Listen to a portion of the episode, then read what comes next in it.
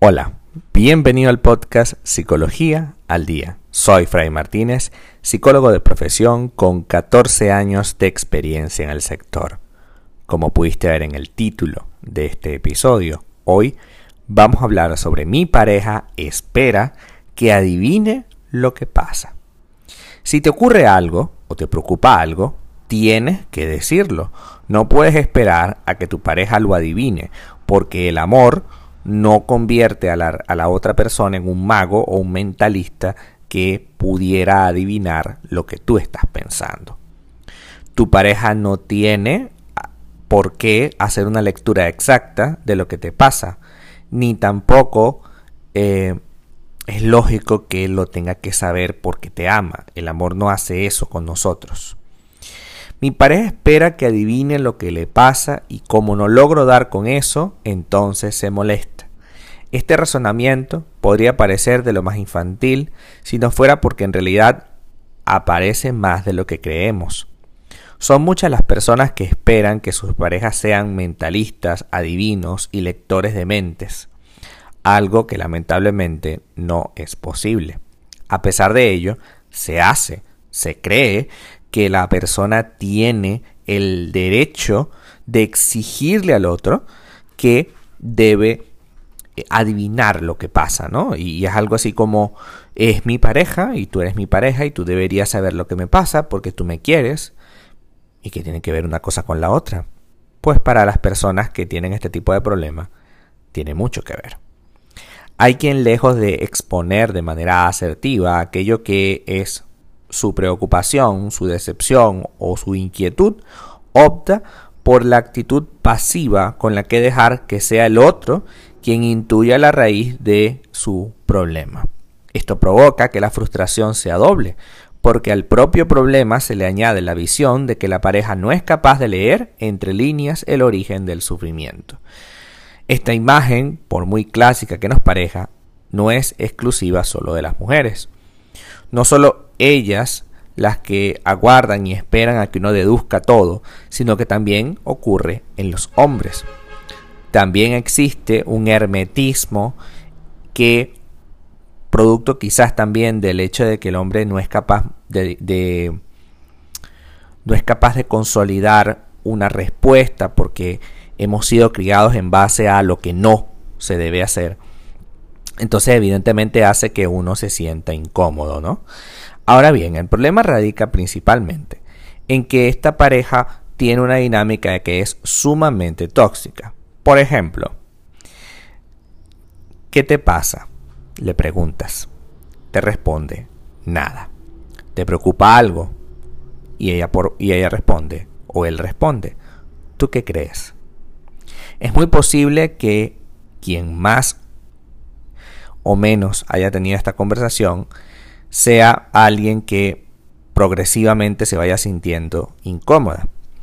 Es cierto que en ocasiones si hay un motivo evidente para la tensión o el enfado o la molestia, es muy posible que uno de los dos se plantee estar con este tipo de respuestas básicas, ¿no? No me pasa nada. ¿Tú crees que me pasa algo? ¿Tú crees que debería pasarme algo? Tú no eres su terapeuta.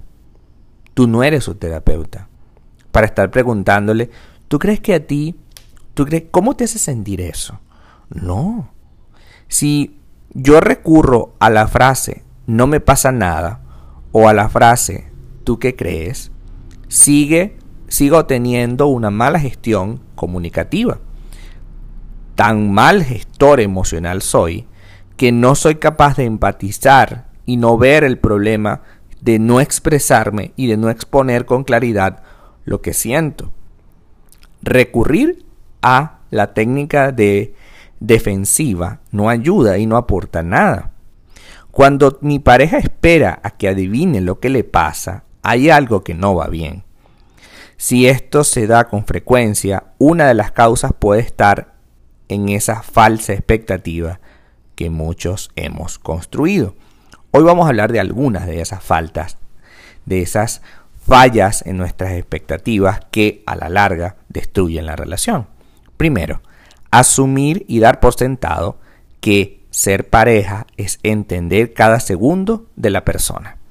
Si sufro, si algo me preocupa, me molesta, la otra persona debe advertirlo de inmediato, porque al fin y al cabo el amor va de eso, de una simbiosis absolutamente perfecta de dos distintos que se convierten en uno. Totalmente falso. Yo puedo tener desacuerdos contigo en absolutamente todas las cosas, pero no necesariamente eso impide que yo te quiera. Y tampoco impide que yo no te valore. El problema es que no concuerdo contigo en algunas cosas. Si yo no entiendo qué te está pasando, no, no necesariamente por no entenderte, dejo de quererte. Simplemente no te entiendo. Si yo no leo las señales que me pones en la mesa cada vez que estamos conversando, pues mira, no las entiendo. Y, no por eso yo debo ser menos que tú, ni tampoco por eso debemos tener una simbiosis perfecta. Creo que las relaciones no pasan por la simbiosis, por, por esa sensación de ser el alma gemela. Eso es propio de las relaciones dependientes. Creo que las relaciones de pareja pasan porque yo soy diferente a ti y decido estar contigo. Yo no tengo tu criterio y decido estar contigo para aportar mi criterio a la relación. Otra de las expectativas peligrosas es dotar de magia al concepto de amor.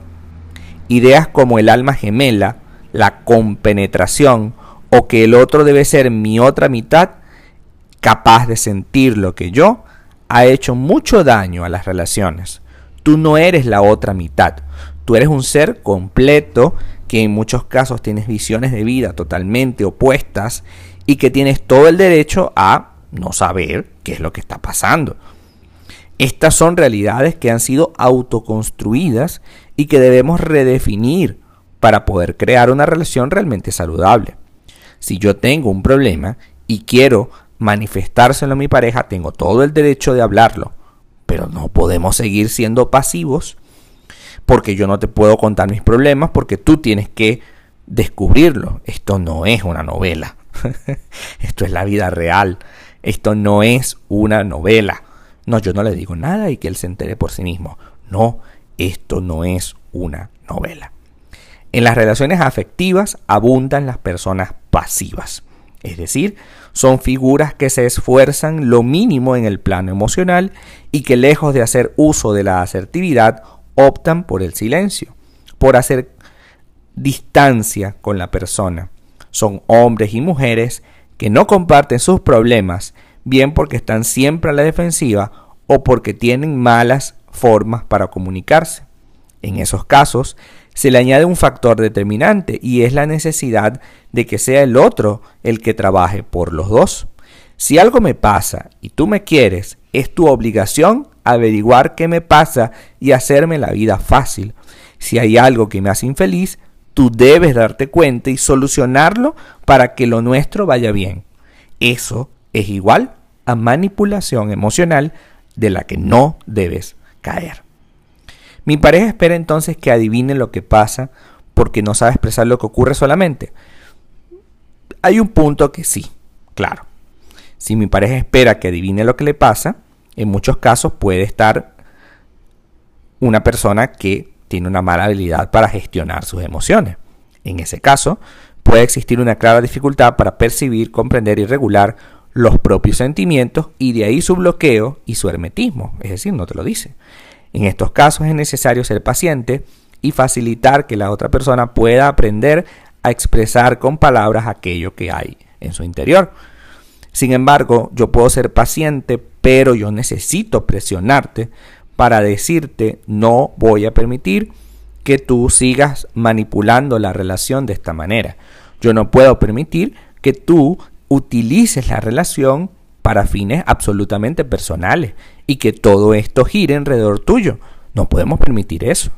Yo tengo el derecho de poder establecer una relación sana contigo en la que si tú tienes un problema, pues tienes que resolverlo. Si tú no sabes cómo gestionar tus emociones, pues al menos pégame un grito. Hey, no sé gestionarme. Y veremos entonces si vamos a terapia, si vamos a hacer algo, porque yo no puedo adivinar lo que te pasa. No tengo por qué adivinar lo que te pasa.